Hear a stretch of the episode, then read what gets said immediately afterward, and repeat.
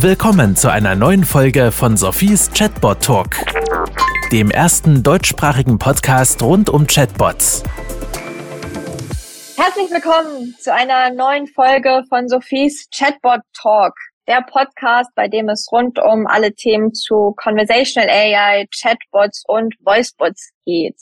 Unterstützt, wie auch die letzten Folgen schon von Mesonair, von CMM 360 und von Quad Creative. Und heute habe ich einen Gast dabei, der Marc Ober von Dialogbits aus Münster. Und erstmal, Marc, herzlich willkommen auch du hier und danke, dass du dir jetzt die Zeit für dieses Gespräch mit mir nimmst. Ja, sehr gerne. Hallo Sophie und auch hallo ans Publikum. Ja, ich kann schon mal vorweggreifen. Es wird heute so ein bisschen um transaktionale Bots gehen. Was genau das ist, keine Sorge, werden wir im Laufe des Gesprächs diskutieren. Aber Marc, ganz kurz, für die, die dich noch nicht kennen, vielleicht kannst du einfach mal sagen, was du so den ganzen Tag bei Dialogbits machst und vielleicht zur Erklärung noch ein, zwei Sätze zu Dialogbits und dann starten wir auch direkt ins Thema. Ja, sehr gerne. Ich selber bin momentan Geschäftsführer bei der Webcomputing GmbH und Webcomputing ist quasi das Unternehmen hinter Dialogbits. Das heißt, wir sind eine Software Engineering Company und haben dort insbesondere natürlich auch mit Dialogbit ein Produkt am Markt, ein anderes Produkt Kubi für Multimedia Knowledge Management. Aber Dialogbit ist unser Produkt für den Bereich Virtual Agents. Bedeutet, das ist eine AI-basierte No-Code-Plattform, wo ich als Enterprise-Kunde hingehen kann und wirklich meine Bots, das heißt Chatbots, Voicebots etc. erstellen kann, multikanal technisch ausspielen kann. Das heißt, ähm, sei es auf der Webseite, sei es als Voicebot, sei es mit einem virtuellen Assistant wie Google Assistant oder Amazon Alexa. Und darüber dann natürlich, ich sag mal, ein übliches Bot-Handling habe, Stichwort auch transaktionale Funktionalitäten ausführen kann. Und ja, meine Rolle als Geschäftsführer unterstütze ich dort natürlich auch bei der Ausrichtung, bei der Weiterentwicklung der Plattform, dass wir dort, ja, ich sag mal, weiter coole Features bauen und schöne Use Cases mit abdecken können. Perfekt. Danke für die Einführung. Ich habe letztens ein Video von dir gesehen. Da war die Frage, was ist so dein bester Bot oder was war dein tollstes Chatbot-Erlebnis? Und da hast du gesagt, das war ein Chatbot, der Handlungskompetenzen hatte. Kannst du das vielleicht mal ein bisschen genauer ausführen, was du damit meinst? Genau, das war ein Chatbot, ein Online-Shop, wo ich eine Reklamation hatte und dann bin ich halt auf den Chatbot gekommen, der hat mich halt ich sag mal, so ein bisschen durch diesen Reklamationsprozess selber durchgeführt und hatte in dem Sinne Handlungskompetenz in dem Moment, wo er halt nicht einfach nur, ja, ich sag mal, blind ein paar Werte abgefragt hat und mir dann nicht so ein Rücksendelabel zurückgeschickt hat, sondern der halt auch mit Rückfragen gestellt hat, wie zum Beispiel, möchte ich ein Ersatzprodukt dafür haben, der so ein bisschen auch meine, da sagen in der Stimmung, der war jetzt nicht so auf Sentiment-Ebene unterwegs, aber der schon so ein bisschen geguckt hat, was ich konnte oder was ich wollte und dann halt auch in der Lage war, zum Beispiel, ich meine, es war damals ein 5-Euro-Gutschein, nochmal für die Reklamation einfach mit rauszugeben. Dabei, also der einfach auch so ein bisschen mehr konnte als ja, ich sag mal, nur ein paar Werte abzufragen. Und das fand ich halt einfach wahnsinnig spannend dabei, weil ich glaube, ein ganz wichtiger Punkt auch bei Chatbots ist ja auch die Akzeptanz bei den Nutzern, die dann dahinter steht. Das heißt, ich rede immer gerne in Betrachtung der Chatbot von dem sogenannten Conversational User Interface. Das heißt, ich kann ja eigentlich statt ein Chatbot auch einfach irgendwie ein paar Modale und ein paar Eingabefelder auf meine Webseite setzen und sagen, okay, hier ein paar Daten ein und schickt das ab. Kann man machen, aber man macht den Chatbot, weil man den Nutzer anders abholen möchte, weil man den Nutzer natürlich auch ein deutlich anderes Erlebnis geben soll. Und wenn ich dann aber wieder nur quasi diese Eingabeformulare in dieses Conversational User Interface einfach nur überführe und dem Bot einfach nur sage, ganz strikt, du hast diesen einen Weg und den kannst du gehen, dann holt man den halt nicht ab. Aber in dem Moment, wo er dann auch sagen kann, okay, hm, du bist jetzt nicht mehr zufrieden damit, du möchtest also nicht einfach einen Ersatzartikel haben, sondern du möchtest auf einen anderen Artikel wechseln, kann dir diesen anbieten und für deine Unannehmlichkeiten gebe ich dir nochmal was mit dazu. Dann hat so ein Bot natürlich auch noch eine gewisse Handlungsspielräume und dann habe ich auch als Nutzer aus meiner Sicht einfach immer so das Gefühl, ja, der kann dann auch eine Alternative zu einem menschlichen Berater sein, zumindest in einem gewissen Umfang, wenn es vielleicht noch nicht zu speziell dann wird. Du hast einen interessanten Punkt gebracht, nämlich dieses, ich kann eigentlich auch, ja, nennen was mal ein Formular auf der Webseite haben oder wie auch immer, wo Nutzer eigentlich was eingeben können und ich kann eben einen wirklich kommunikativen Bot haben. Und ich glaube, das ist häufig, was ich auch erlebe, wenn Unternehmen, sie sind mega motiviert, möchten gerne einen Chatbot haben und denken sich dann, ach Mensch, wir haben ja eh, ich nehme es mal das Schadenmeldeformular und dann nehmen wir doch einfach mal dieses Formular und tun das in den Chatbot rein. Und dann ist eigentlich genau das, was du sagst. Da fehlt der Mehrwert. Und da kann ich sagen, ich habe da sogar schon erste Forschung gemacht, wenn man ein gutes Formular neben einen schlechten Chatbot stellt, dass dann eigentlich das Formular sogar besser performt. Also hier der Mehrwert wirklich gar nicht gegeben ist.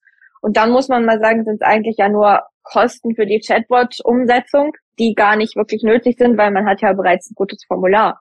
Aber gehen wir doch jetzt mal aus von so einem Formular. Wie kommt man denn dann dahin, dass es wirklich so ein transaktionaler Bot wird und eben so ein Bot mit Mehrwerten? Was würdest du da Unternehmen empfehlen? Mhm. Da muss man natürlich ein bisschen gucken. Also vielleicht erstmal für die Leute, die noch nicht so ganz mit dem Begriff transaktionaler Bot unterwegs sind. Also ich verstehe mal unter einem transaktionalen Bot, dass der Bot in der Lage ist, ich sag mal, Aktivitäten durchzuführen. Man liest manchmal auch so diesen Begriff Action Bot. Da so ein bisschen zur Abgrenzung gibt es die reinen, ich sag mal, Conversational Bot, so die reinen FEQ Bot, die im Grunde nur so Frage-Antwort-Spiele machen, nenne ich das jetzt mal. Das heißt, irgendwie, keine Ahnung, wie lange ist meine Lieferzeit? Ja, so lange, wo ich im Grunde in so einem FEQ nachgucken kann. Und bei den transaktionalen Bot, da geht es ja wirklich darum, dass sie was ausführen können. Bleiben wir zum Beispiel mal in so einem Bestell- oder so einem Reklamationsformular, um in dem Beispiel auch zu bleiben. Dann kann ich ja hingehen und sagen, ich nehme die Reklamation auf und jetzt muss ich mir wirklich überlegen, welchen Mehrwert möchte ich denn überhaupt durch den Bot generieren? Wenn ich mein gutes Reklamationsformular irgendwo auf der Webseite habe, dann komme ich ja erstmal generell an die Infos mit dabei. Das heißt, was möchte ich reklamieren, wann habe ich es bestellt, was ist mein Rücksendeweg etc. Warum möchte ich denn jetzt überhaupt ein Chatbot anbieten? Das ist, glaube ich, die erste Frage, die ich als Unternehmen mir stellen möchte. Wo steckt wirklich mein Mehrwert? Und das kann natürlich verschiedene Gründe sein. Das kann zum einen sein, dass ich vielleicht merke, dass ich trotzdem viele Kundenservice-Anfragen habe, wo also wieder manuelle Tätigkeiten möglich sind, weil vielleicht mein Formular zu kompliziert ist. Das heißt, weil irgendwie immer Felder nicht oder falsch ausgefüllt sind oder weil die Leute mit dem Formular selber nicht gut klarkommen. Ein zweiter Punkt kann sein, dass ich natürlich etwas mehr als so dieses Formular darüber abbilden möchte, sondern auch sagen möchte, ich möchte es vielleicht in eine größere, ich sag mal, Chatbot-Strategie auf der Webseite einbinden, dass ich also, wenn ich reinkomme, vielleicht auch eine Produktberatung über den Chatbot bekommen kann, so ein paar FAQ-Infos bekommen kann, dass ich vielleicht auch einen Filialfinder mit drin habe, aber halt auch Reklamationen darüber führen kann. Dann passt sowas natürlich mit rein, weil man irgendwie dem Nutzer sonst ja auch erklären muss, warum kann ich folgende Dinge darüber machen und andere Dinge nicht. Dritter Punkt kann sein, weil ich vielleicht andere Kanäle bespielen möchte. Ich sage mal, so ein Formular kann ich zum Beispiel zwar auf der Webseite ausfüllen, vielleicht noch in der App, aber zum Beispiel nicht über eine Amazon Alexa dabei oder ein Google Assistant oder ein Siri. Ähm, oder ein oder WhatsApp. Andere, genau, oder ein WhatsApp zum Beispiel. Und genau da hätten wir dann die Möglichkeiten, natürlich auch mit so einem Bot mit rauszugehen.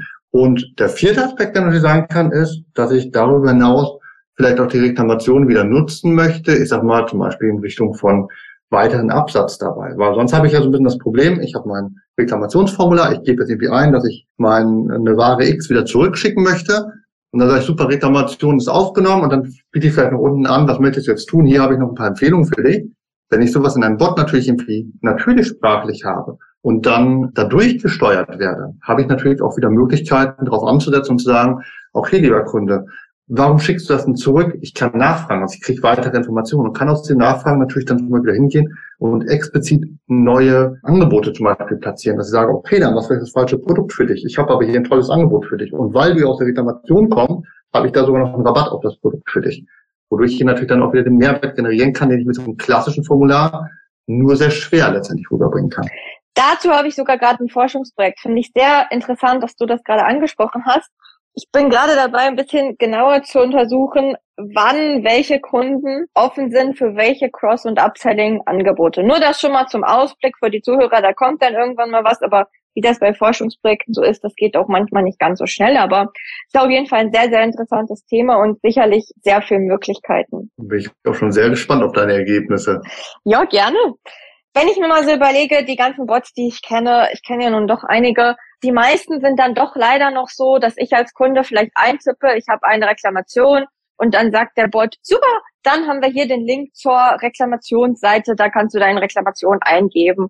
Oder ich sage, ich möchte meine Karte sperren und dann sagt der Bot, das ist zwar traurig, aber okay, du kannst dann bitte unter der Nummer 0800 und so weiter anrufen und deine Karte sperren. Wie würdest du jetzt da den nächsten Schritt gehen, Marc, wenn du sowas siehst? Weil das sind jetzt ja eigentlich die nicht transaktionellen Bots, oder? Genau, das ist dann eigentlich genau diese Schwelle, wo man sagt, hier müsste jetzt eigentlich ein transaktionaler Bot ansetzen und diese Aktion selber durchführen. Also dass wir dort wirklich in so eine, ich sag mal, Prozessautomatisierung dann mit reinkommen, sondern was dann so ein Bot macht, ist, er bietet zwar die Informationen an, da sind wir so in einem reinen, jetzt mal wieder FAQ-Bot, in einem reinen Infobot, der diese Informationen weitergibt, wie der Nutzer etwas ausführen kann. Aber der Nutzer hat ihm ja eigentlich gesagt, hey, ich habe meine Karte verloren. Das heißt, warum soll an der Stelle der Bot nicht hingehen und sagen, okay, du hast die Karte verloren, dann sperre ich die für dich.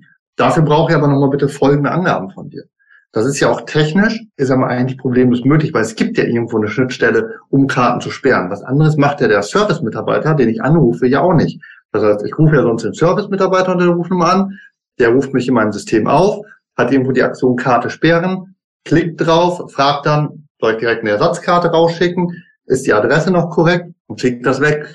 Warum soll man das nicht auch einfach automatisieren? Warum soll an der Stelle nicht der Bot hingehen und sagen, ich rufe diese Schnittstelle auf, ich weiß jetzt, da sitzt jetzt die Sophia auf der anderen Seite, zumindest behauptet sie das, bitte authentifizier dich, vielleicht hast du irgendwie ein Kundenkennwort oder ähnliches oder über die üblichen Merkmale wie Geburtsdatum, Mädchenname der Mutter und was es immer alles so gibt da an Fragen, um einfach zu prüfen, bist du das wirklich? Und dann zu sagen, ja, kein Problem, ich sperre hier automatisch die Karte, an welche Adresse soll denn die Ersatzkarte gehen? Schicke ich dir sofort raus, wunderbar, was soll ich sonst noch für dich tun? Hat natürlich dann auch wieder den Vorteil, an solchen, ich sag mal, rein repetitiven Tätigkeiten, die sonst der menschliche Service-Mitarbeiter macht, brauche ich niemand mehr für beschäftigen, weil das kann der Bot machen. Das heißt, die menschlichen Berater, die können sich um die komplexeren Fälle kümmern, die können sich also dort um andere Themen kümmern, wo vielleicht dann der Bot noch nicht dieses Spezialwissen einfach hat oder die viel individueller behandelt werden müssen. Ich schaffe also wirklich neue Kapazitäten und habe zeitgleich aber auch eine 24-7 Erreichbarkeit ohne Wartezeiten für meine Kunden. Das heißt, ich habe mehr Zeit für Spezialfälle auf der einen Seite, entlaste meine Mitarbeiter und auf der anderen Seite verbessere ich im besten Fall ja so noch meinen Kundenservice mit dabei. Also Marc, ich gebe dir 100% recht. Allerdings hast du eine Frage selber schon beantwortet und die hast du fast zu schnell beantwortet. Deine Frage war nämlich, warum machen das Unternehmen nicht, wenn doch eigentlich schon die Schnittstelle existiert? Meine Erfahrung ist eigentlich immer, dass die Schnittstelle zwar irgendwo existiert, aber es dennoch nochmal zusätzlichen Aufwand braucht, um das jetzt auch wirklich mit dem Bot zu verknüpfen. Und aus diesem Grund machen es viele Unternehmen nicht. Ich sage dann meistens, okay, dann lasst es doch erstmal sein und macht einfach genau bis zu diesem Moment, wo der Bot eben sagt, bitte ruft die Nummer 0800 an und zählt mal genau, wie viele Kunden das jetzt gedrückt haben. Und dann kann man sich ja auch sehr einfach ausrechnen, was es jetzt bringen würde, wenn all diese Kunden ihre Karte im Bot automatisiert sperren könnten, anstatt eben da anzurufen und man kann sich da so ein Business Case errechnen. Hast du da noch andere Tipps, wie man eben schneller wirklich zu dieser Automatisierung kommt oder vielleicht auch wirklich den Mehrwert rausfindet, den es jetzt wirklich bringt, außer dass man uns beiden glaubt, dass es Sinn machen würde? Das hängt natürlich immer ein bisschen auch von dem Unternehmen ab, was das für Schnittstellen sind, was das jetzt auch für Use Cases sind. Ich sag mal, wenn ich schon mal im Finance-Bereich unterwegs bin, Dort haben wir natürlich in der Regel auch, ja, ich sag mal, sehr große Schnittstellen mit dabei, die auch für viele Anbieter zum Beispiel bereit sind, die aber zum Beispiel auch noch relativ große Hürden teilweise für die Anbindung angehen. Also die Daten dort sind natürlich sehr, sehr sensibel in den meisten Bereichen. In anderen Fällen, wenn es darum geht, okay, ich möchte irgendwie meinen Account sperren oder so weiter, sind die Hürden sicherlich anders. Man muss also ein bisschen gucken, wie habe ich so meine eigene IT-Infrastruktur dort dann auch im Griff? dass ich das anwenden kann. Dann ist natürlich ganz wichtig, schon das zum Beispiel mitzumessen, wie viele Nutzer klicken das. Zum Beispiel jetzt bei Dialogbit bieten wir solche Analytics-Funktionen implizit mit an in der Plattform, dass man dann sehen kann, wie häufig habe ich einen bestimmten Pfad meines Dialoges erreicht. Dass ich kann dann sagen, okay, ich habe irgendwie am Tag 1000 Nutzer am Chatbot und davon rufen 150 Leute genau diesen Use Case an und kommen genau zu dem Punkt, wo ich die Rufnummer anrufen muss. Das heißt, ich habe eigentlich 150 Nutzer jeden Tag dann drauf, die wieder zusätzlich in die Hotline kommen, obwohl sie es nicht müssen. Dann kann man es natürlich ein bisschen gegenrechnen. Dazu muss man natürlich dann auch so ein bisschen gucken, was ist sonst noch auch so die äußere Wahrnehmung dabei. Das heißt, wenn ich so ein Chatbot draufnehme, ist das ja auch erstmal so ein bisschen so ein Hingucker. Das heißt, ein Nutzer oder ein Kunde am Ende schaut sich ja dann das ganze Thema an und denkt sich, oh cool, die haben ein Chatbot. Und wenn dann der Chatbot sehr eingeschränkt ist, reduziert das natürlich die Wahrnehmung. Das sind dann so ein bisschen Kosten, die man natürlich sehr schwer messen kann. Da muss man wahrscheinlich mal mit so ein paar Studien rangehen, wie dann die Wahrnehmung für den Bot ist, wenn halt damit reinkommt. Das muss man halt so ein bisschen gegenrechnen. Auch dann halt, wie viel Aufwand spare ich mir denn am Ende? Habe ich vielleicht sowieso irgendwie ein riesiges Callcenter, wo die Leute mehr oder weniger nicht ausgelastet sind, ist vielleicht auch der Bedarf deutlich geringer, wie wenn ich vielleicht auch noch so ein mittelständisches Unternehmen bin, wo ich vielleicht einfach schon Probleme habe, meine Hotline in dem Maße durchgängig zu besetzen und einfach über jede Entlastung froh bin. Das sind also verschiedene Parts, die man so ein bisschen berücksichtigen muss. Und natürlich ein ganz wichtiger Part, der mit reinkommt, ist, ich muss natürlich auch gucken, welche Möglichkeiten bietet mir dann die Chatbot-Plattform auch selber an. Das ist auch wieder ein Part. Mit Dialogbit haben wir zum Beispiel ein Bitsystem, mit dem man solche Schnittstellen gut anbinden kann. Das heißt, das sind so gekapselte Funktionalitäten, wo ich Schnittstellen jederzeit aufrufen kann und in den gesamten Dialog ergänzen kann, sei es standardisierte Schnittstellen, sei es aber auch individuelle Schnittstellen und das in den Bot mit unterbekommen. Das heißt, da sind die Aufwände, um so eine Schnittstelle botseitig anzubinden, sehr, sehr gering und auch sehr einfach in der Regel umsetzbar. Ich weiß aber auch, dass es Bots gibt, die dann zum Beispiel eher so ein bisschen in dem FAQ-Bereich unterwegs sind, wo man da natürlich nochmal extreme Zusatzkosten hat, um solche Funktionalitäten mit abzudecken. Das heißt, man muss also ein bisschen wirklich gucken, welchen Bedarf habe ich bei den Nutzern, welchen Bedarf habe ich von der Ausrichtung des Bots für die Außendarstellung und welche Kosten kann ich einsparen, beziehungsweise welche Kosten habe ich dadurch, dass ich das letztendlich mit reinbringen muss. Und das ist eigentlich eine Kombination, die man dann untersuchen muss und was dann aus meiner Sicht auch einfach so ein bisschen mit in die Planung der Chatbot Strategy geht, wo man sich einfach Gedanken drüber machen muss als Unternehmen. Ich glaube, das ist ein guter Punkt. Auch wenn man von Anfang an nicht alles umsetzt, weil ja, man muss ja einfach mal irgendwo starten und das haben wir auch in vielen Podcast-Folgen schon gehört, dann startet doch mal klein und werdet größer. Man muss sich schon ein bisschen überlegen, wo möchte ich den Bot langfristig positionieren, beziehungsweise was bedeutet er? Also wenn wir zum Beispiel mal die Clara von Helvetia nehmen, die wirklich immer mehr, sag mal, dazulernen kann, seien es, dass sie einfach irgendwie das Ostergewinnspiel verteilt, aber eben wirklich auch den Schaden aufnimmt, Fragen zum Umweltschäden und sonstigem beantwortet. Also wo es dann, glaube ich, ganz klar ist, okay, die soll immer mehr und mehr können und da muss man eben von Anfang an sich zumindest technologisch so aufbauen, dass man das kann. Und andere Unternehmen sagen vielleicht, okay, für uns steht immer noch der persönliche Kontakt an erster Stelle und das wird auch so bleiben. Und wir machen vielleicht einfach so einen kleinen FAQ-Board und wollen das auch erstmal die nächsten fünf Jahre so haben. Wobei, ich finde da schon ein bisschen eingeschränkt, denn man merkt, wie schnell es alles technologisch vorwärts geht. Und selbst wenn man vielleicht heute denkt, man wird nicht alles automatisieren können, geht es dann manchmal doch schneller. Für alle, die mal wieder auf meiner Webseite waren, ich habe da jetzt seit, ja, mittlerweile dann doch schon fast ein paar Monate auch so ein Dialog-Bit-Spot und mir geht's eigentlich genauso. Am Anfang habe ich gedacht, ach, eigentlich muss der ja gar nicht so viel können. Und mittlerweile fallen mir dann doch jede Woche neue Ideen ein, was er entweder inhaltlich wissen sollte oder was er dann doch auch können sollte. Ja, ist sehr spannend. Aktuell versuche ich ihn darauf zu trainieren, dass er vor allen Dingen auch auf die Gefühle der Nutzer besser eingehen kann da muss ich ihn noch ein bisschen sensibler hinkriegen. Bislang funktioniert es noch nicht ganz so, wie ich es gern hätte, aber ich glaube, da bin ich auch auf einem spannenden Wege. Ich hätte da noch eine Anmerkung auch, Sophie, zu dem, was du gerade gesagt hast. Und zwar, sagtest, für einige Kunden steht natürlich noch die persönliche Beratung, der persönliche Kontakt im Vordergrund. Ich finde aber, das schließt sich gar nicht aus mit dem Chatbot. Ich glaube, es ist halt sehr stark Use Case betrieben. Natürlich, wenn ich jetzt zum Beispiel eine sehr beratungsintensive Branche habe, und ich sage, natürlich möchte ich dort in den persönlichen Kontakt mit meinem Beraterteam einfach reingehen. Das ist dann Case, wo ich sage, okay, da kann man ja den Bot wirklich rauslassen und dann eher vielleicht in den Bereich Terminvereinbarung gehen, dass ich also über einen Bot mir einen Termin mit meinem Berater buchen kann, was ja auch eine Form von Transaktionalität ist. Aber wenn ich jetzt dann so etwas habe wie, ich muss hier irgendwie eine Karte sperren, als Beispiel, weil mein Portemonnaie geklaut ist, dann habe ich aber vielleicht auch gar nicht den Bedarf, mich jetzt noch irgendwie mit einem Berater länger auszutauschen und irgendwo in irgendwelchen Warteschlangen zu sein, sondern ich habe dann ganz andere Sorgen. Ich möchte einfach, dass schnell meine Karten gesperrt sind und dann kann ich das ja trotzdem machen und vielleicht sagt dann auch der Bot, super, ich sperre dir schon mal die Karte, ich schicke dir eine neue raus und weißt du was, wenn das für dich okay ist, ruf dich morgen früh noch ein Kollege von uns an, dann terminiere ich dir direkt einen Rückruf, dann kannst du nochmal alles weiter auch persönlich besprechen. Das kann man ja sehr gut miteinander auch kombinieren. Sehr, sehr guter Input und ich würde sogar noch eins weitergehen. Ich habe nämlich gerade letztens die Diskussion gehabt, wenn man sich die Value Irritant Matrix anschaut, über die haben wir auch schon ein paar Mal in meinen Podcast-Folgen gesprochen, da geht es darum, welche Dialoge sollte ich im Unternehmen automatisieren, welche Dialoge sollte ich vielleicht überflüssig machen, weil keiner sie will, welche Dialoge sollte ich unbedingt behalten, weil alle sie wollen, also mit alle sind dann Kunden und Unternehmen gemeint.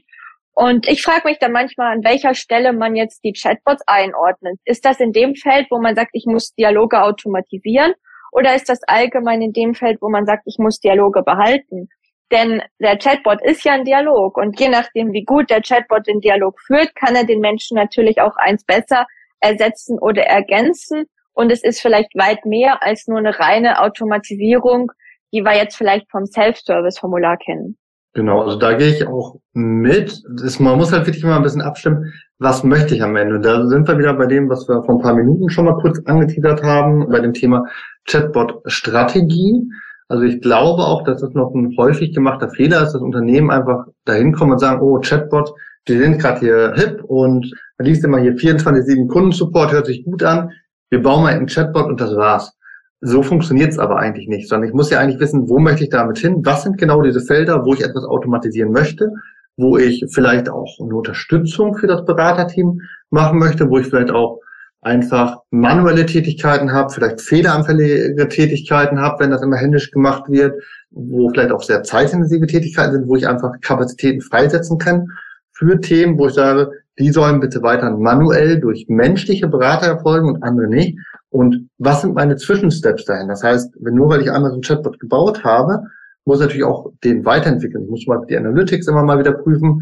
Was sind vielleicht viele Fragen, die der Nutzer stellt, die aber nicht beantwortet werden können, dass ich die mit einpflegen kann? Was sind vielleicht zukünftig weitere Prozesse, die ich überführen kann? Und das ist in der Regel, gerade in größeren Unternehmen, natürlich wirklich so eine Chatbot-Strategie, die es dann einfach geben muss, die man sukzessive aufbauen muss. Da sollte man natürlich auch direkt von vornherein eine Technologie wählen, die dann auch die komplette Strategie über den Zeitverlauf mit unterstützen kann. Da brauche ich natürlich auch irgendwie, ich sag mal, Implementierungspartner damit dabei, die einem dann auch ein bisschen Hilfestellung geben, sei es natürlich die Dialogpflege oder auch einfach, um die Akzeptanz im Unternehmen mit reinzubekommen, weil auch da hat man natürlich immer so ein paar Aspekte mit dabei, wie dass dann Menschen im Service Center Angst haben, dass sie plötzlich überflüssig werden, weil ein Chatbot kommt. Ich bin eher der Meinung, Sie werden gut ergänzt und bekommen dadurch Freiräume, um sich intensiver um andere Themen kümmern zu können dabei. Aber das ist natürlich dann auch mal so ein Thema, was man mit berücksichtigen muss. Wie nehme ich dann die Menschen im Unternehmen auch mit?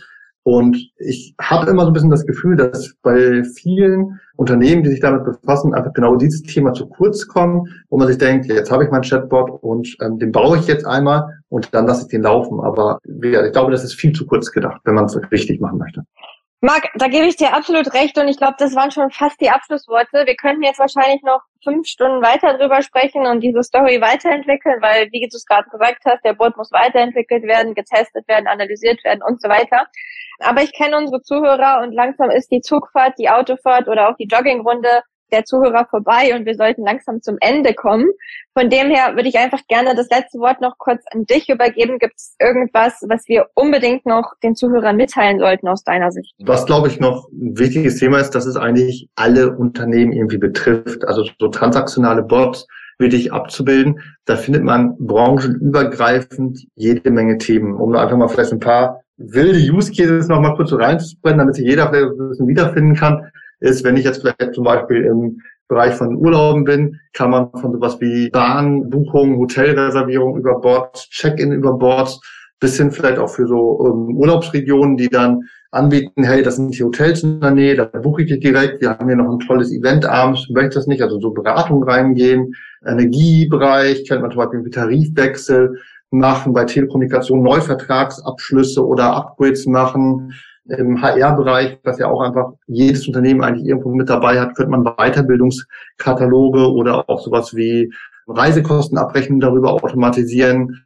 Also da gibt es eine ganze Palette von Themen. Wir hatten für Finance auch schon sowas wie ähm, Kontostandsabfragen, Überweisungen, die man machen kann. Also man findet irgendwo in jedem Unternehmen gewisse Bereiche, die man abbilden kann, die man automatisieren kann. Und am Ende ist es, glaube ich, ein Thema, wo man viel Mehrwert erzeugen kann, weil man einfach die eigene Mitarbeiter drastisch entlasten kann. Und ich glaube, da kann sich auch kurz oder lang von dem Thema kein Unternehmen wirklich entziehen. Man sollte aber halt wirklich genau gucken, wo möchte ich hin und was sind denn genau meine Pain Points, wo ich als erstes hin möchte. Perfekt. Vielen Dank noch für die gute Zusammenfassung. Und ich glaube, das, was ich da noch einfach letztens ergänzen würde, ist, auch wenn jetzt kleinere Unternehmen zugehört haben, die dann gedacht haben, oh Gott, so ein Kreditkartensperrbot wie von der Bank kann ich mir doch nicht leisten.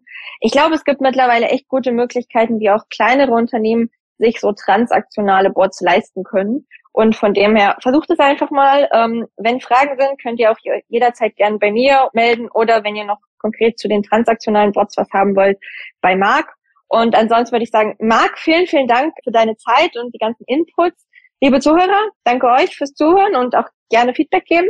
Und dann natürlich danke an meine Partner Mesonair, CMM 360 und Quad Creative. Und ich freue mich jetzt schon auf die nächste Folge. Bis bald. Tschüss. Das war Sophies Chatbot Talk.